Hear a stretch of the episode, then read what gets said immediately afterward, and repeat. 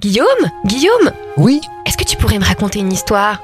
D'accord, mais pas n'importe quelle histoire. Je vais te raconter les animaux. Oh là là, imagine-toi. Tu es en train de regarder la télévision et puis tout d'un coup, ton regard se pose sur le mur où une araignée descend lentement. Tu as peur?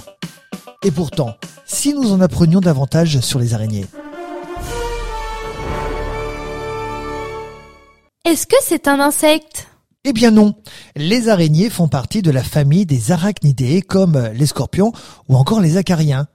Contrairement aux insectes qui ont six pattes et un corps en trois parties, la tête, le thorax et l'abdomen, eh bien les araignées, elles, ont huit pattes et un corps en deux parties seulement.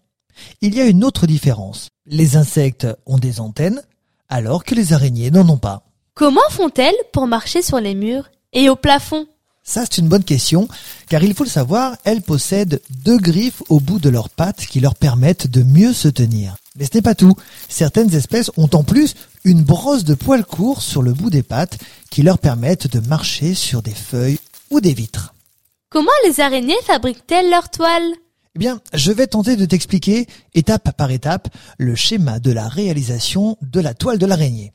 Toutes les araignées fabriquent leurs toiles avec des fils de soie qui sont fabriqués à l'arrière de leur corps par des filières. Ensuite, l'araignée monte en haut d'une branche et fabrique un fil qu'elle laisse flotter dans le vent jusqu'à ce qu'il se fixe sur une autre branche à la même hauteur. Puis, elle le tend, le consolide et gagne le milieu du fil. Là, elle va se laisser descendre le long d'un nouveau fil jusqu'au sol ou encore jusqu'au niveau d'une branche basse. Elle va tirer dessus, ce qui fait une espèce de grand Y qui va servir de base à toute la toile.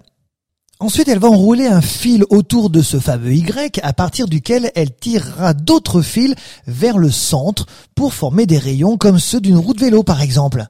Et puis enfin, elle tournera tout autour de sa toile de l'extérieur vers le centre pour y fixer ses fils qui donnent l'aspect arrondi des toiles terminées. C'est magnifique, non? Une véritable œuvre d'art. Combien d'espèces existe-t-il Est-ce que tu veux vraiment savoir combien d'espèces de cet animal il existe? Oui T'as pas trop peur? Alors écoute bien. En 2017, près de 46 000 espèces d'araignées ont été recensées, mais seules 1750 espèces seraient en France. Évidemment, l'abondance des araignées varie en fonction des milieux. Autant d'espèces? Je te l'accorde, c'est un chiffre qui paraît extrêmement important. Mais rassure-toi, toutes ces espèces ne sont pas dangereuses. Cependant, toutes les araignées possèdent des crochets reliés à des glandes à venin. Une araignée va mordre seulement pour deux raisons. La première, immobiliser sa proie, et la seconde, pour se défendre. Pour l'araignée, nous ne sommes pas des proies, bien évidemment, mais plutôt l'inverse. Donc, si elle mord, c'est qu'elle a peur et a besoin de se défendre. Il ne faut donc pas les embêter. Ensuite, c'est notre système immunitaire qui va réagir.